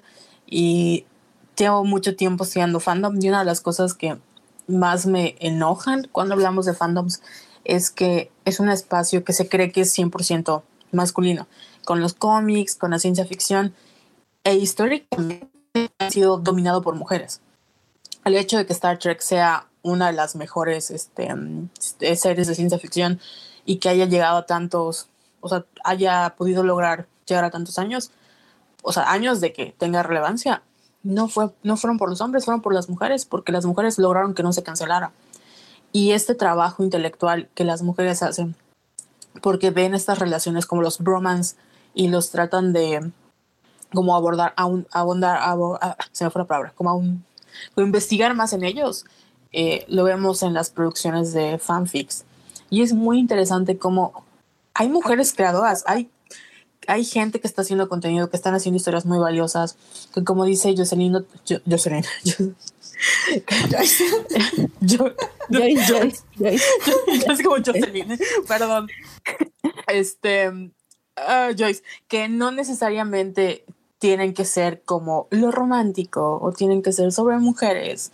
Solo basta con entrar a cualquier página de fanfiction y ver lo que las mujeres están escribiendo, porque son esos espacios seguros donde pueden, no sé, explayarse y mover y tratar de crear historias o hacer o modificar ciertas cosas porque pues ya lo que nos da el canon no es suficiente. ¿Le dices tú o le digo yo? Oye, yo creo que le decimos al final del programa. y a ver, a ver si quiere unirse al próximo programa. Odian, no digan que odian Supernatural porque voy a llorar. Ah, no, no, no, no, no, eh, que puedo decir cosas de Supernatural, definitivamente puedo hacerlo, pero como se alargaría mucho el programa, creo que ahí lo voy a dejar de hecho, hay, hay, un fan en el chat que ya está cantando Carry on my wayward son. Carry on my wayward son. Sí, esa. Este Héctor, saludos aquí en el chat, así que se pues emocionó también con la simple mención de Supernatural. No, para aclarar y que no se sienta. O sea, yo, yo me refería a que básicamente, hola, ¿qué tal? También estudio fandom. Cuando quieras compartimos biografía. Ah, claro. Ah, bueno, de hecho, por eso están aquí las dos. Eh, digo, no, no voy a decir que era un plan maestro, pero sí lo era. Te puedo pasar mi tesis cuando quieras para, para que me des tu opinión porque no me la han aprobado. Chido, chido. Eso, caray, eso, eso, eso.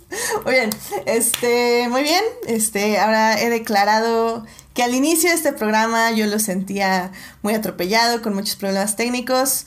En este momento lo declaro todo un éxito. Todo un éxito, definitivamente. Pero bueno, pues yo creo que con esto podemos ya cerrar este casi el programa. Em, literalmente, eh, para quienes todavía nos están escuchando en vivo y para quienes nos escuchan en diferido, eh, un donador secreto nos dio unos regalos de la película de Birds of Prey. Eh, la verdad es que no sé cómo darlos, pero tengo una gorra de Birds of Prey, una hermosa bolsita para que la lleven al mercado de Birds of Prey, este, tatuajes falsos, que eso es muy divertido para que se los regalen y también se los hagan ustedes, ¿por qué no? Eh, tengo pines, eh, un llavero y una figurita de Harley Quinn, que no es un Funko, es otra cosa que ahorita no me acuerdo cómo se llama. Eh, si están en YouTube, pueden verlos ahorita mismo ahí en la pantalla.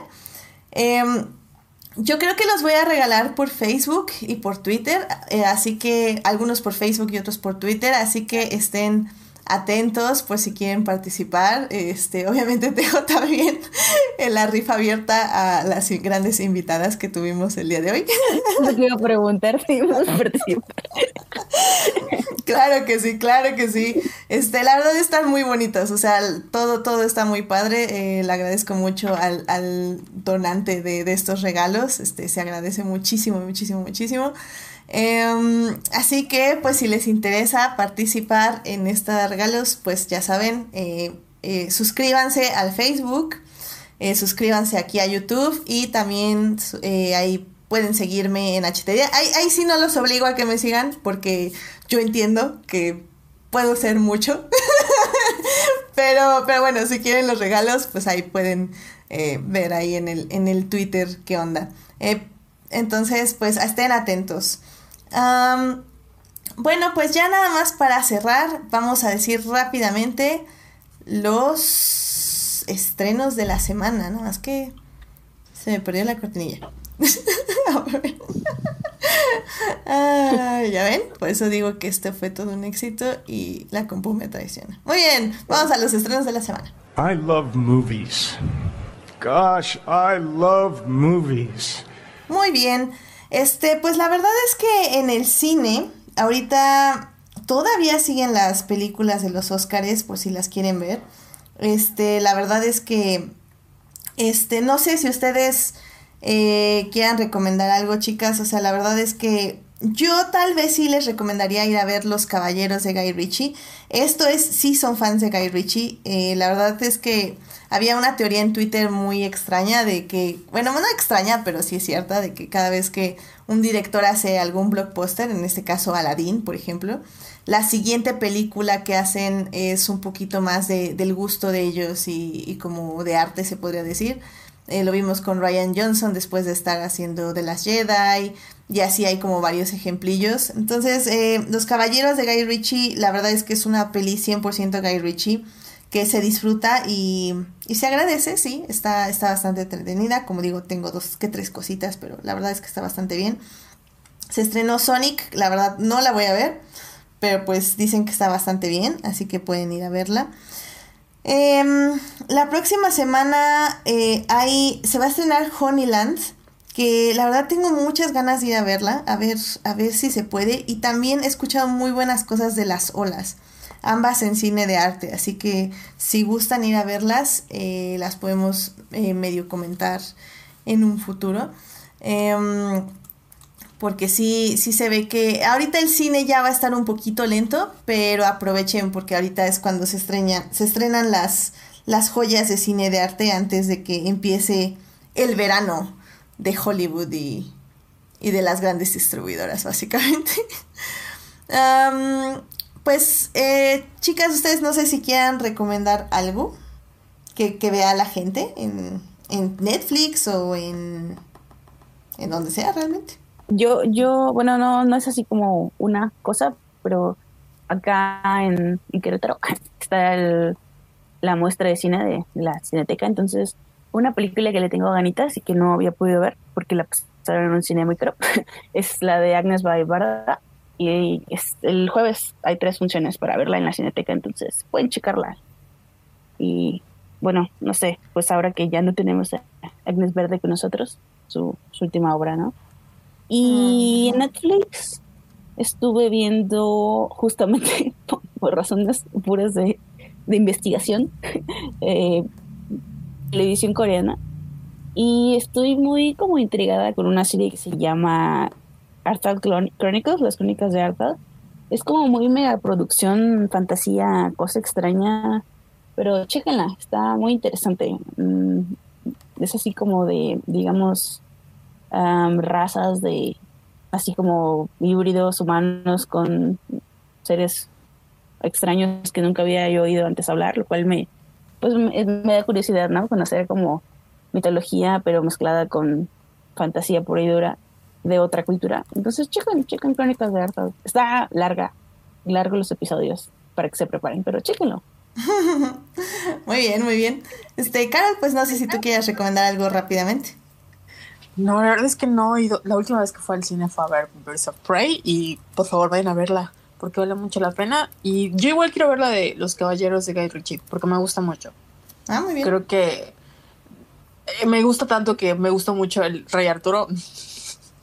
que puede ser un asco, pero la amo, amo esa película. No la he visto y sí la quiero ver, ¿eh? Sí la quiero ver. La verdad, me gustó mucho Aladdin, así que, ¿qué puedo decir?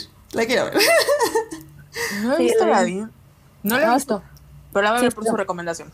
Sí, must, must, sí. Este, la verdad, y pues con eso que viene la secuela, pues ya, a ver Aladdin. Yes.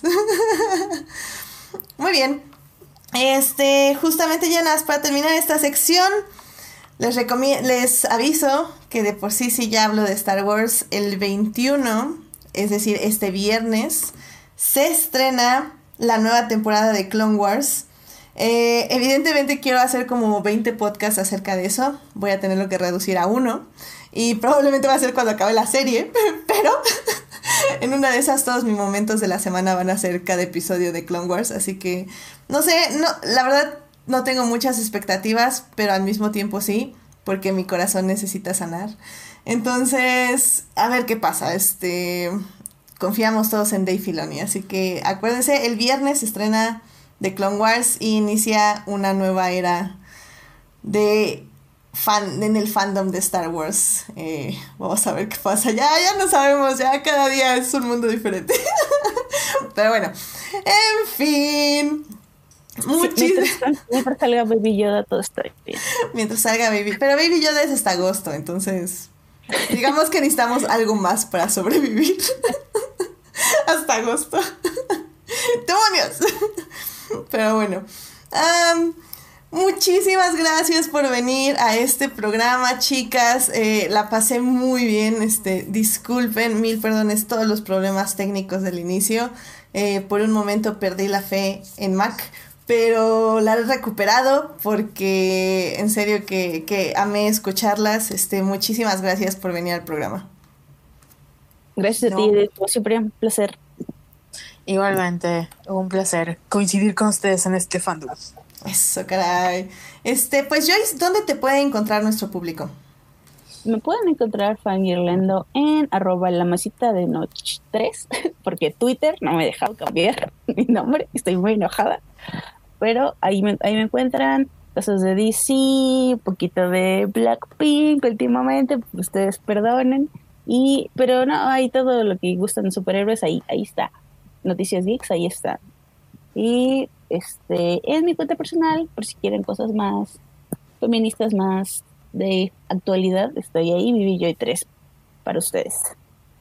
Muy bien, muy bien. Eh, Carol, pues a ti, ¿dónde te puede encontrar nuestro público?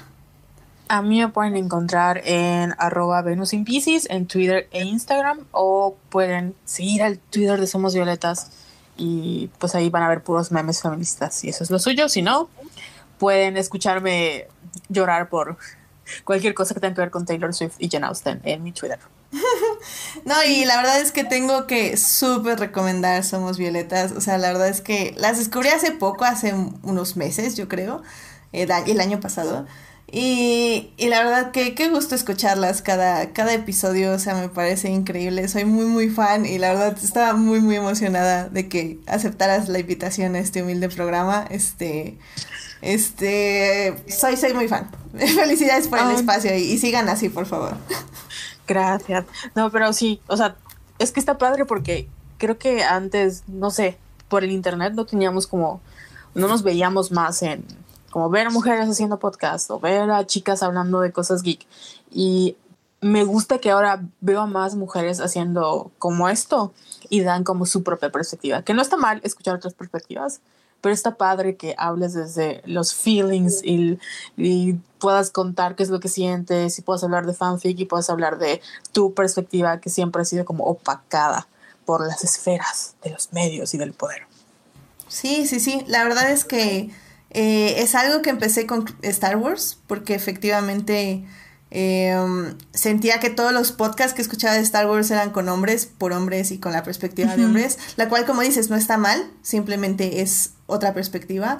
Y empecé a buscar y buscar y buscar y, y justamente encontré grandes podcasts en inglés. Ahorita estoy en mi búsqueda por podcast en español de Star Wars, de mujeres. Pero, pero sí, o sea, es, estamos, estamos ahí, nada más que a veces es complicado encontrarlos, pero ya que encuentras uno, creo que también lo hermoso de los podcasts de mujeres, porque la verdad es que lo he notado más en esos podcasts, es que recomendamos otros podcasts, entonces es como una cadenita. O sea, empiezas a seguir un podcast de mujeres y te recomienda otro podcast, que te recomienda otro podcast, que te recomienda otro y otro y otro y otro. Y, pronto todos sus podcasts van a ser este, con grandes, grandes, grandes chicas y mujeres y todo. Y, y creo que eso es lo increíble. Y pues sí, eh, eso es lo bonito del Internet. Y pues espero que sigamos así, buscando y salvando lo que amamos sobre todo. y bueno, a mí me pueden encontrar en HT Idea, donde sigo hablando de Star Wars. Yo sé, ya pasaron dos meses, pero, sigue doliendo, amigos, sigue doliendo, amigas. ya vamos, ya, ya creo que ya, ya veo en el horizonte el programa de Star Wars para terminar de, de cerrar esta herida o al menos eh, empezarla a cerrar. Entonces, ahí vamos, pero bueno, síganme ahí.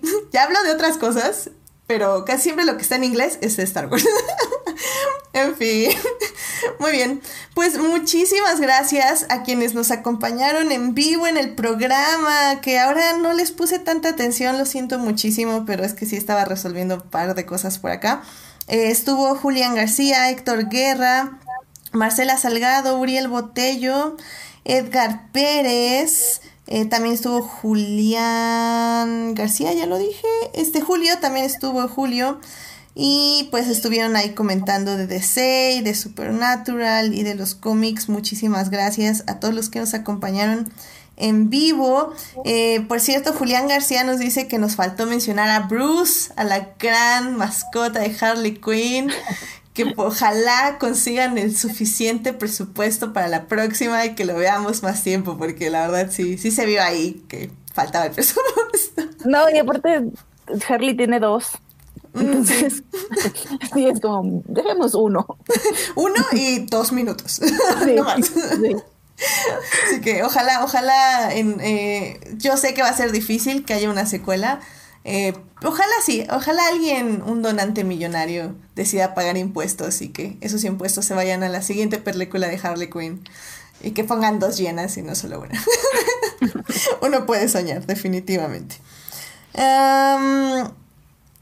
Eh, muchísimas gracias también a quienes nos escuchan durante la semana de diferidos en iTunes, Spotify y en Heartis. Recuerden que este programa estará ahí disponible a partir del miércoles tempranito. Eh, no se olviden de seguir a Adictia Visual en Facebook y Adictia-Visual en Instagram. Ahí es donde estaré regalando este, estos hermosos eh, cosos de Birds of Prey, que por cierto también los puedo dar en Instagram, así que a ver dónde hay más participación. Eh, ahí, van a estar, eh, pues voy a estar regalando yo creo que justo el miércoles para ponerles, no, el jueves, para quienes ya hayan escuchado el programa diferido el miércoles, así que el jueves los estaré regalando en las redes sociales. Eh, pues el próximo programa, el lunes 9.30 de la noche, si todo sale bien, Joyce estará aquí de nuevo.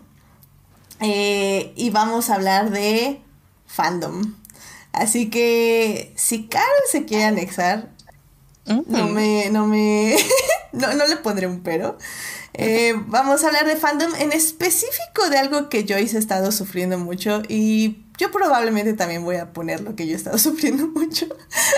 Pero básicamente va a ser muchos feelings y mucho análisis sobre todo sobre qué es el fandom y la perspectiva femenina del fandom y cómo se expresan, nos expresamos las mujeres a través de este. Así que pues no se lo pierdan, eh, vean cine, vean series. Muchísimas gracias por venir, chicas. Este, cuídense mucho, que tengan una gran semana y pues nos estamos escuchando, leyendo, escribiendo en las redes sociales. Chao, gracias. Bye. Bye.